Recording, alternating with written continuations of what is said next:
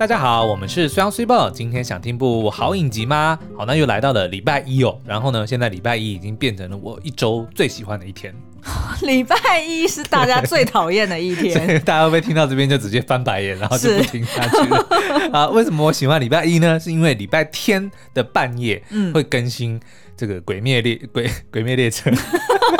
鬼灭之刃的最新集数哦，嗯嗯，那现在是在无限列车篇之后的这个油锅篇，然后已经播到第八集，嗯，正式进入大高潮。因为总共也才十一集，就是这这个哦，就是这个篇章，这一篇只有十一集哦，所以即将要进入尾声，然后现在真的是杀的是如火如荼哦，而且它一周只更新一集耶，实在是看得很痛苦，因为呢。就是你看它上面好像写说二十四分钟，对不对？但是去掉唱歌、片头、片尾，去掉前情提要，去掉后面的那个什么大正时代什么小小道消息，然后再再扣掉预告，大概不到二十分钟。所以等于说等了一个礼拜才等二十分钟，的确是有点痛苦。所以好在呢，嘿嘿，我看过漫画了，然后呢，这一部这个动画呢非常忠于原著，嗯，忠于原著到一个极致。怎么说？就是他很多的这个故事，当然不用讲嘛，就基本上完全 follow。他连很多的分镜、很多的台词也都是直接从这个漫画里面出来的。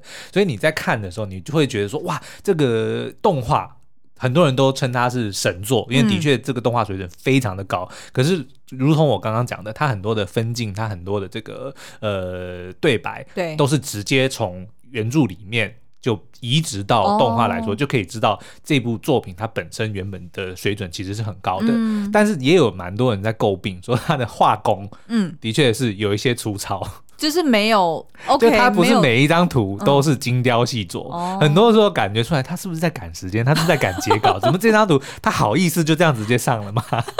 就就如对，如果不是经过这个优芙桌的这个翻拍的话，我相信很多人可能看看那个画风会有点看不下去，画工。哎，画风。可是我跟你说，嗯、如果要这样讲的话，其实最近很红的《国王排名》也是这样子，他的原他的原作也是非常的。非常朴素，随性，我们要用随性，哦、对不对？你看《鬼灭之刃》里面不是常常就会出现角色突然就是呃粗糙化，或者是这个什么哦，就是他的线条突然变很粗。对，但大部分那个时候呢，就是搞笑，比如说可能角色们会讲一些很很有趣的笑话，或者是说就是尴尬的场面或等等的，他突然就会变成那个很奇怪的样子。嗯嗯，但有点像二 D 的感觉，是不是？就是其实漫画本来就是二 D，但就是感觉很像很像怎么讲，很潦草。哦，对，但是漫画里面大部分都是这个样子，它只有非常少数的时候才是用比较精细的方法来画，哦、所以其实这次动画，我觉得对这部作品来说，其实是非常的怎么讲，呃。算是一个天上掉下来的礼物，就它本身是就像是一颗没有被琢磨的钻石，它有非常多的优点在里面。但是呢，它的确它在画工上面没有那么的精细。哦可是因为优辅桌它的动它的优点或者说它的长处，基本上就是超级精美的动画。它之前还做过那个呃 Fate，哦也是我超爱的系列，下次有机会可以可以介绍。就他们画画工画风真的是，他们的画工真的是非常的好。嗯。那你觉得这一次油锅篇它的故事，嗯，特别在哪里？嗯、就是它跟无限列车，嗯，是需要搭配看吗？还是说其实你可以分开来看？就是如果我这个是在帮不懂《鬼灭之刃》的人问的哦，请大家不要再留言来 来刁我说 Super 为什么要问这么白痴的问题？OK，好，反正呢，《鬼灭之刃》的故事本身其实蛮简单的，他、嗯、就在讲说男主角炭治郎。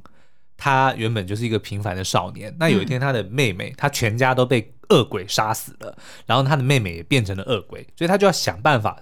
呃，让让他的妹妹恢复原状，所以他就踏上了加入了这个所谓的鬼杀队的这个行列哦。那、嗯、一面杀恶鬼，一面要想办法找到让他妹妹恢复的原状。对，所以这个这这个世界里面就有所谓的恶鬼的存在。嗯、那恶鬼你就把它想象有点像吸血鬼，嗯、他们不会老，不会死，然后呢受伤很快会恢复，然后需要吃人，嗯、吃人的吃的人越多，他的这个能力就越强哦。那当然就会有这个鬼杀队是为了要保护人类，嗯、然后来跟他们这个对决。嗯、所以基本上。呢，这个故事就是这样，然后他就是不断的篇数里面就会遇到有新的鬼，哦，就新的任挑战这样子。对，然后呢，当然也是慢慢的会有解密，比如说男主角他的这个身世背景啊，然后他越变越强啊，然后还有他最后他妹妹有没有变回人类啊，就是呃变成鬼的这个秘密是什么，也就陆续的有揭开了。但是原则上，你如果没有看前作，基本上不会影响太多。对，就你大概只要认识几个。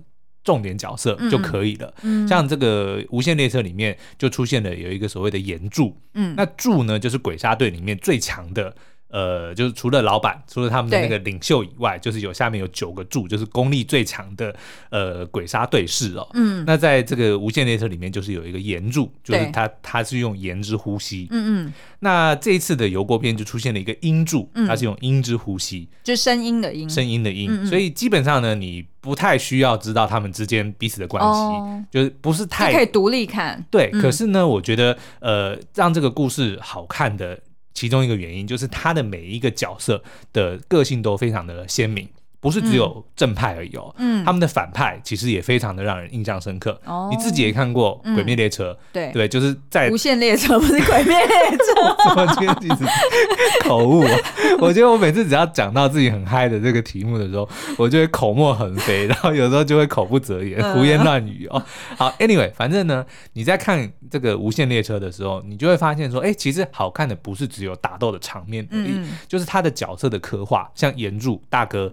他就是那个理念，要保护弱者。嗯嗯。那可是那个反派，就是上弦之三出现的那个鬼，嗯、他的理念是什么？弱者就应该去死。嗯。所以他就是用一个很明显的一个对比，就是他们各自代表的是不同的价值观，不同的价值观跟不同的信念。嗯、所以当他们碰撞的时候，就不是只有表面上面的正邪的对决，哦、还有根本核心这两个人或者这两个角色，他们的理念也有很大的。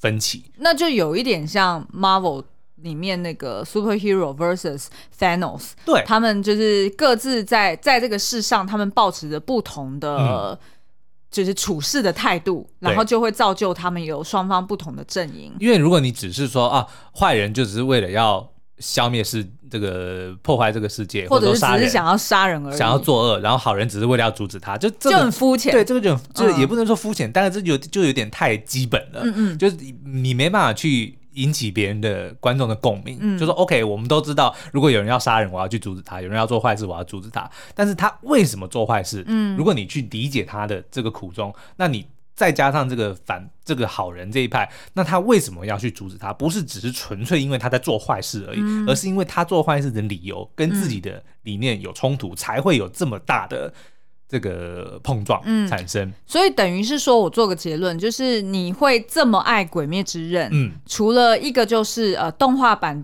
把原本漫画版它的呃。就是画风或者制作水准精致化，对，再推推高到一个高度。嗯，然后另外一方面就是，呃，你觉得它本身的角色设定跟故事情节是非常有深度的。对，就是不管是正方还是反方，它各自都代表着一个还蛮有道理的一个价值观。是，所以会从这个碰撞或者是冲突当中，嗯，去看到很多。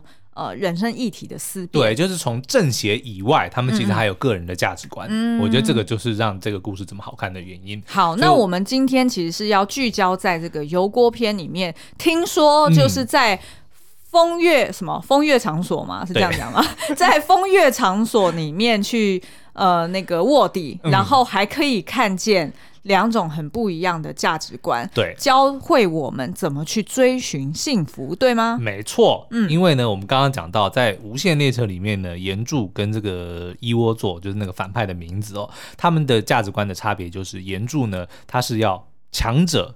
强的人应该要保护一切，嗯，那那个反派却认为说弱者没有活着的资格，嗯，所以这两者之间就有碰撞。OK，音柱就是这一次油锅片的这个主角，对，跟这个这次油锅片里面的坏人，他就是继夫太郎，嗯、他们之间的价值观的冲突是在哪里呢？嗯、是针对幸福这件事情，嗯，该如何获得幸福？哦，然后音柱他的观念，他是靠着珍惜去得到幸福，嗯，可是继夫太郎他是要靠去争取。OK，他是为了要夺取，所以一个人是要保保护现有的，OK，另外一个是去夺取自己没有的。然后我觉得这个也是让为什么油锅片我我觉得它的这个精彩的程度一点都不输给无限列车。好哦，那我们就先从介绍这个油锅篇大概在讲什么，然后那个故事背景，那再来。进入到解析这两个角色的差异之处。嗯。好，那那个油锅篇里的油锅呢，其实就是日本的所谓的红灯区啦，嗯、就是出现在这个早期从江户时代开始流传下来的，就他们那边的呃风月场所的一个，他们把它呃框列起来。嗯，的一个固定区域哦，那个地方就框列起来，对啊，就是因为它真的是有围起来啊。你是因为最近疫情下午两点的记者会看太多了吗？为什么你会用框列？他那个真的是为了要方便管理啊，还要为了收税，他们就让它全部集中在同一个地方，然后真的把它围起来啊。OK OK，好，好，好，没有，我只是听到这个关键字，觉得蛮有趣的。那个地方好了，反正就叫做油锅，嗯，就是游玩的游，然后锅是锅姓的锅，对对，它其实另外也有个呃，另外的名词叫油廓，就轮廓的廓。哦，对，其实那个概念就是一，它就是一个框列起来的一个地方嘛。嗯，对，然后给你去游玩的地方，嗯、这种油廓或者油锅嘛。好，那那个地方呢，其实非常的适合鬼的躲藏。为什么呢？因为那个地方非常的复杂嘛。对，一天到晚都有人失踪嘛。对，对，就跟华灯初上一样嘛，情杀仇杀。财杀 常常发生在那个地方，对，所以有人失踪也不奇怪。那那个躲在里面的鬼呢？它是一对兄妹鬼哦。那平常呢，就是有妹妹，她叫做堕姬，堕落的堕，不是砍，不是砍杀鸡的那个 堕落的堕，然后那个公主的那个姬哦。对，呃，然后他的哥哥叫做继夫太郎。那平常呢，哥哥是不出现的，哥哥是躲在妹妹的体内。然后妹妹呢，她就是平日呢，就是化身成。就是那边所谓的花魁，也就是当家花旦的概念，就是红牌小姐的概念啊。然后呢，他就在那边，平常白天呢，呃，他其实也不太接客，因为他那边的花魁。的意思就是说，他是一个非常等级很高的，就是表演才艺的。呃，他其实也卖身，嗯、但是因为他是等级很高，所以他平常接触的客人本来就不多，哦，比较有限。对，就是那种会员制。甚甚至他是要非常有钱的王公贵族或者是商人啊什么才能够见得到花魁们哦。所以他其实平常呢，白天他就是花魁，那晚上当然就是看哪一些比较适合的人，他就把他。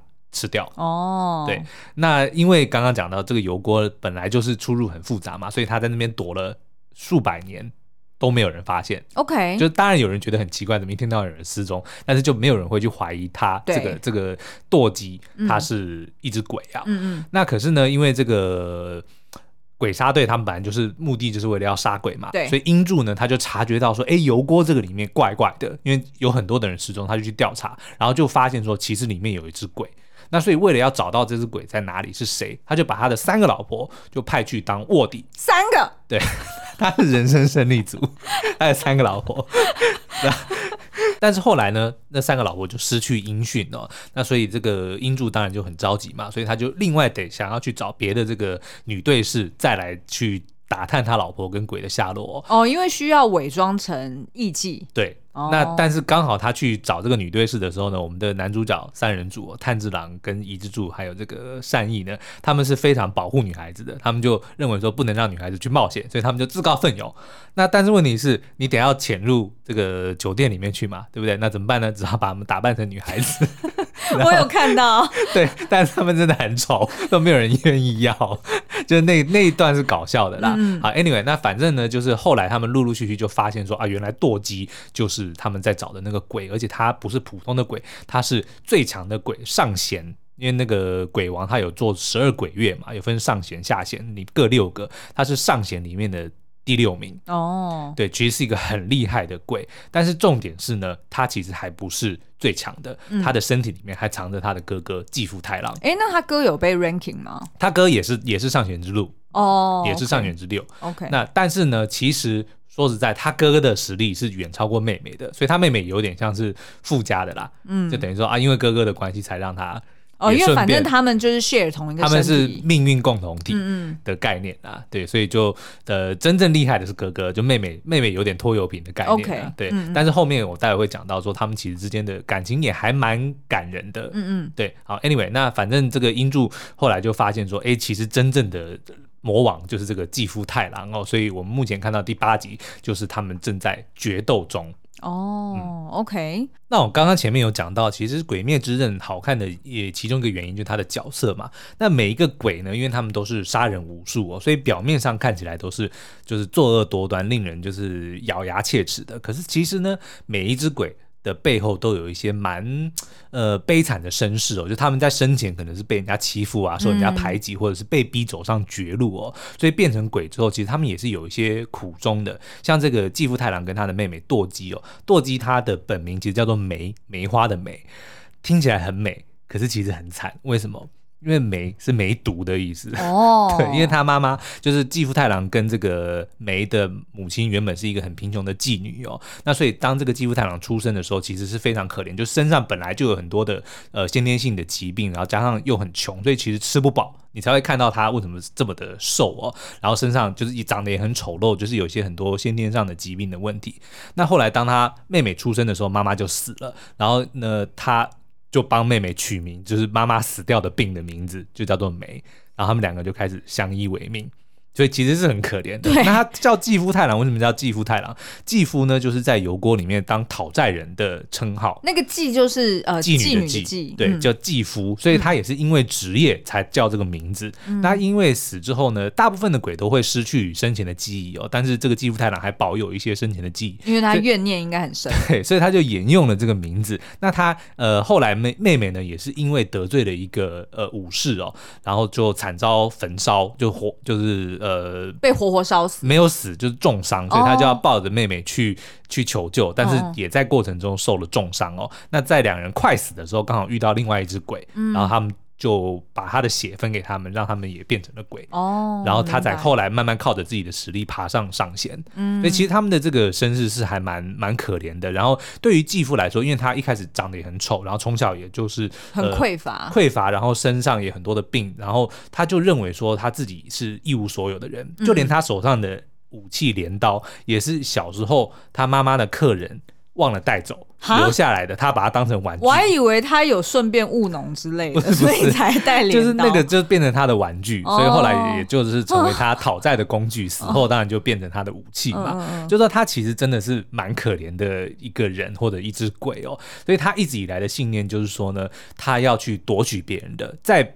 自己的东西被人家抢走之前，他要先抢走。哦，然后他也非常的痛恨那些看起来很幸福的人，嗯、他要把那些幸福的人的的东西全部夺走，把他们的快乐、把他们幸福都夺走，嗯、因为他认为说抢夺是唯一得到幸福、得到快乐的方式。哦，嗯，所以他，所以这也就是为什么他们会进步的这么快，对不对？就是可以做到上弦之六。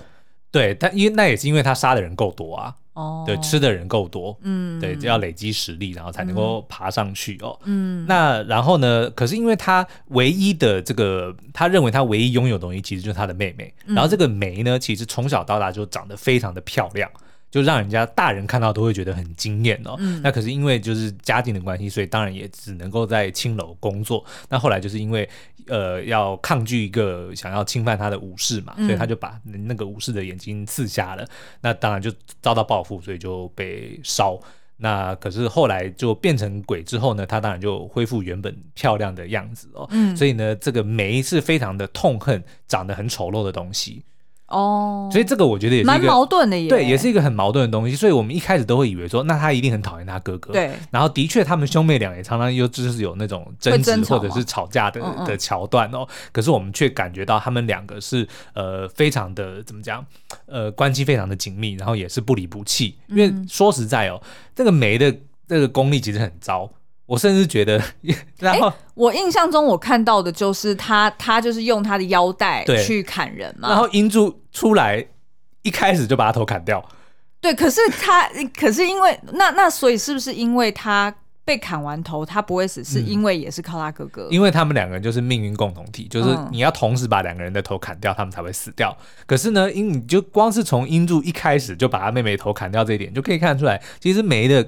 功力是很弱的，oh. 我就认为说，其实都是靠他哥哥的扶持，嗯，因为他有讲啊，说好像呃梅好像杀死了三个柱，嗯、然后他哥哥好像杀死了七个柱还是更多，oh. 反正就是那个比例有很悬殊。可是我就觉得说，搞不好妹妹杀的杀死的柱也是哥哥让他的，哦，oh, 就是让他有一些功勋，有一些功，最后一刀，对。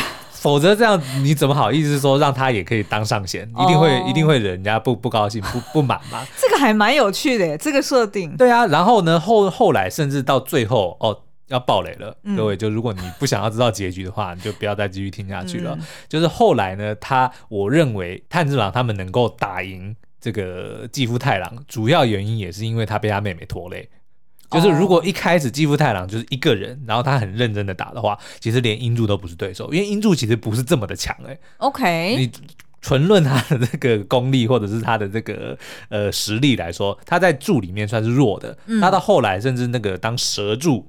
出现的时候还嘲笑他，你不过就打死一个上弦，最后一名的上弦，然后你还失去一只手，一只手，呃，什么一只手跟一一只眼睛，嗯，对，然后就说你的实力也没有很强，就就直接吐槽他。但的确他不是很厉害的人，嗯嗯对，所以我觉得我意思说，这个继父太郎当初其实如果不是为了要跟他妹妹一起，哦、他其实不会死的。但是其实他是甘愿的，因为他就是他，他就是爱着他，就是爱他妹妹，然后两个人就是。呃，共同经历这么辛苦的童年，是，所以基本上是没有办法分离。然后他妹妹呢，虽然讨厌一切丑陋的事物，唯独他不讨厌他哥哥，他非常的爱他哥哥。嗯嗯，然后两个人就一直吵架嘛，一直到两个人头被砍掉之前，砍下来之后。都还有一小段时间，就是他们就是讲最后的遗言，哦、然后就会看到说啊，他们两个本来是很吵架的，对但是后来炭治郎，因为炭治郎也是兄妹情嘛，嗯，对，对，然后他们他就就是安慰他说，或者说就等于是劝他说，你不要带着怨念投胎，嗯、你一定要你们两个一定要和解，否则你们一定会后悔。哦、然后他们两个就看到哦，他们在走向阴间的路就和解，然后两个人哥哥还是背着妹妹，然后就一起。走向投胎的路，这样子，哦，这还蛮感人的。哥哥背着妹妹，就想到萤火虫之墓，那个应该是最凄惨的兄妹了吧？对，炭治郎也是，就是背着他妹妹嘛。嗯。哥哥背着洋娃娃，妹妹背着洋娃娃。那 不要突然唱这首歌，其实很恐怖哎，你知道吗？怎么说？妹妹背着洋娃娃走到花园来看，来看花。嗯。然后什么花儿。娃娃哭了，叫妈妈。树上小鸟笑哈哈。娃娃为什么会哭？你们觉得就是娃娃被附身了。对啊，所以这首歌里面没有哥哥。呃，对，没有哥哥。而且重点是很恐怖。OK，那在英柱呢？他追求幸福的方式是跟这个妓夫太郎很不一样，很不一样。他我们刚刚讲的。这个妓夫太郎呢，他觉得他要得到快乐或得到幸福的方法，就是去夺取夺取自己没有的，因为他一开始就很匮乏嘛。嗯、那可是英柱呢，他看似哦，账面上他是个人生胜利组，嗯、又高又帅又是柱，然后呢又有三个老婆，对不对？然后又非常的华丽，所以 干嘛？而且这他的华丽是。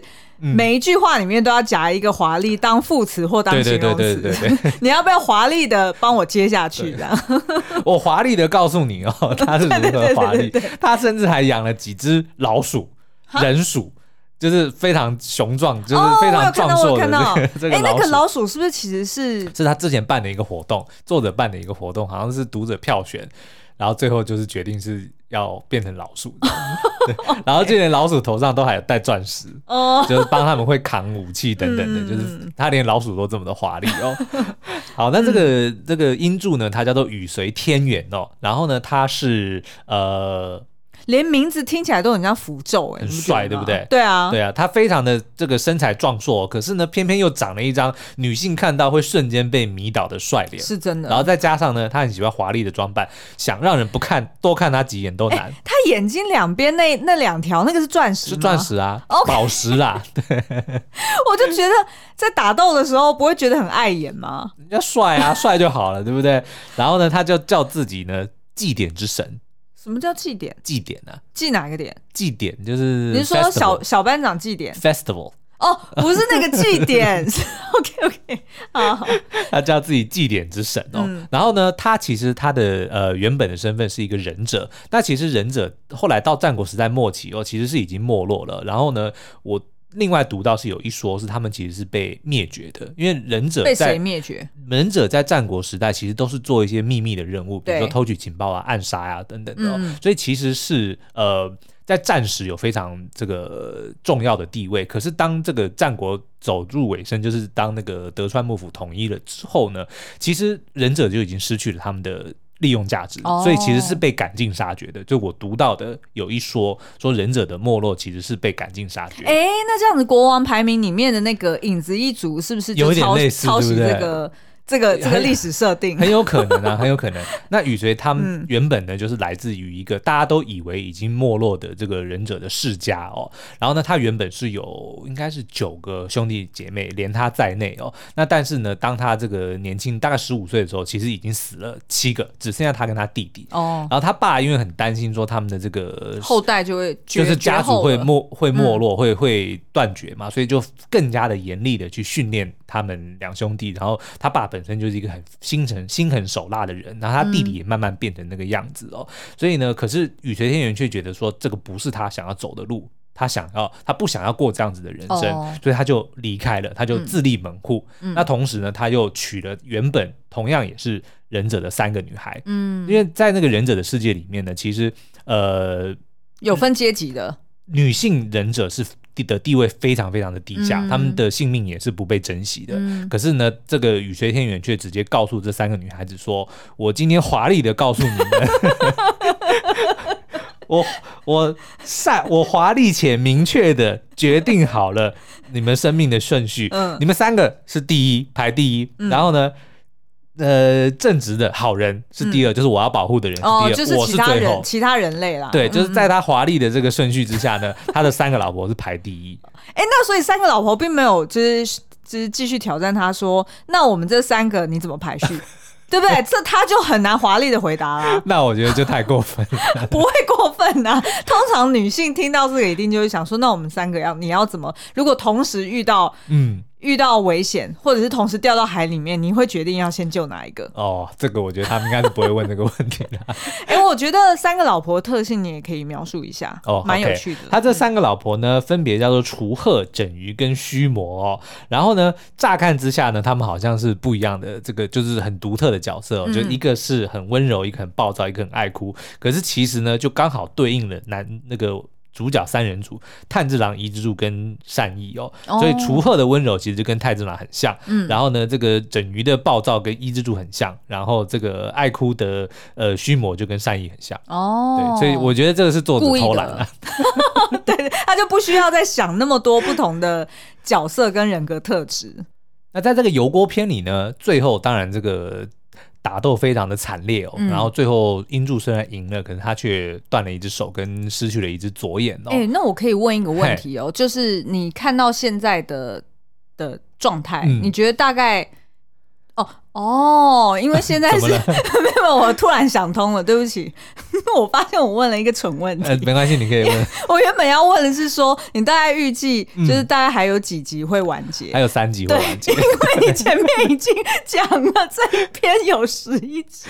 Sorry，好，你继续。好，那到就到这个结尾呢，就当然英柱跟这个炭治郎他们是赢了，就打打败了这个继父太郎跟舵姬哦。那但是呢，英柱也失去了一只左手跟一只。左眼哦，那这个时候呢，这个蛇柱就出现了。蛇柱是一个非常讨厌的人，就是很臭屁啦。然后反正就是取笑他，就是说啊，你不过是打死一个上学里面最后一名的第六名的最弱的一个，就就然后竟然就这样子就断了一只手一一只眼睛哦。说虽然我要夸奖你了，但是其实你的实力也没有很强。OK，然后接着就问他说，那你什么时候可以回来上班？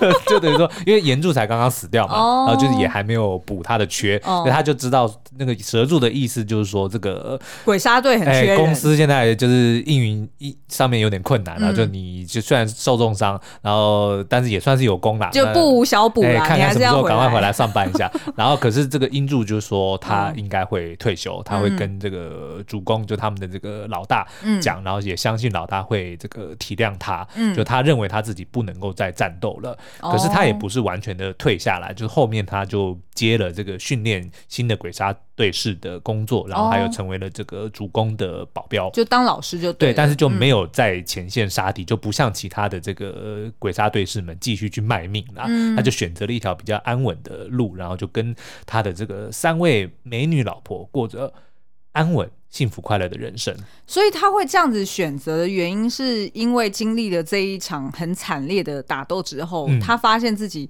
曾经命悬一线，对，有可能是会死的。是。那他当初其实是跟他老婆们讲过说，其实他对他人生来说最重要的就是呃。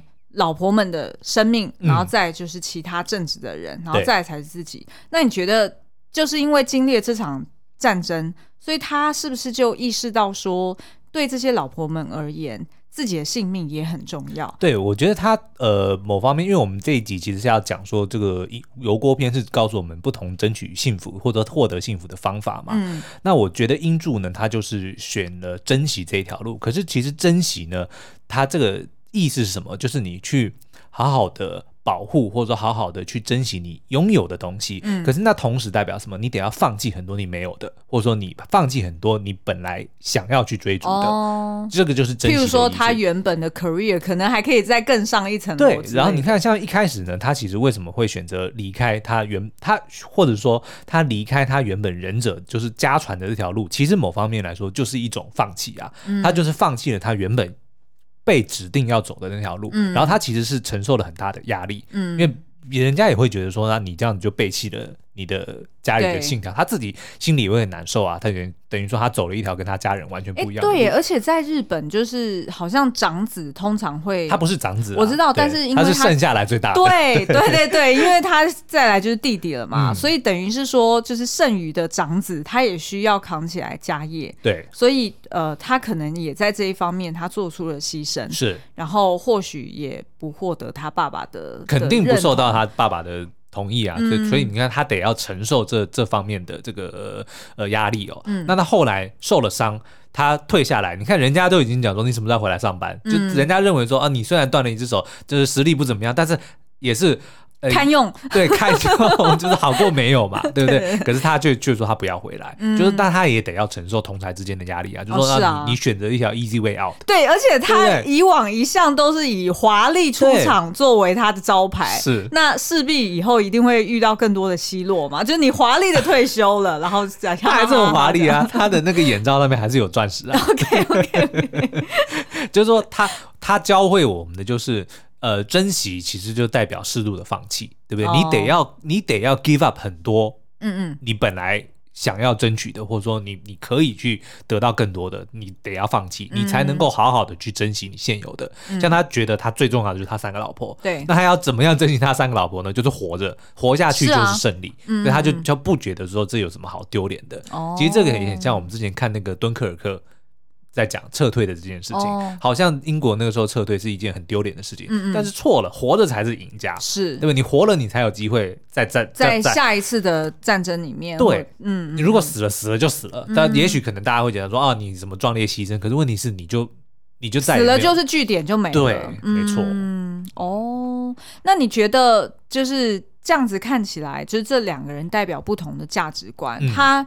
有关乎对错吗？或者是有哪一个才是比较正确的的的价值观？其实我觉得跟炎柱还有一窝座的这个正邪，就一个说是强者要保护一切，然后弱者就该去死。我觉得这个 这其实听起来还蛮还蛮那叫什么？呃呃，那叫什么？cynical 吗？不是，就是听起来蛮响亮的，哦、就是它是一个很 catchy 的 phrase。呃、对，弱者就该死。对啊，但他其实讲的也没错啊。你看他，如果他按照他这个逻辑，舵机、嗯、就不应该活着，对不对？就不应该拖累他哥，他哥就是被弱者拖累的，对、嗯、对不对？所以他其实证明他是对的。嗯、可是的确，这个东西听起来就非常的刺耳。嗯，然后呢，也你非常的能够。知道说啊，他其实是错的，你不能叫弱者去死，对不对？嗯、可是呢，这个这一对英柱跟继父太郎他们所想要获得这个幸福的方式，一个是珍惜，一个是争取。我觉得没有对错，哦、或者是说，其实两者都非常重要。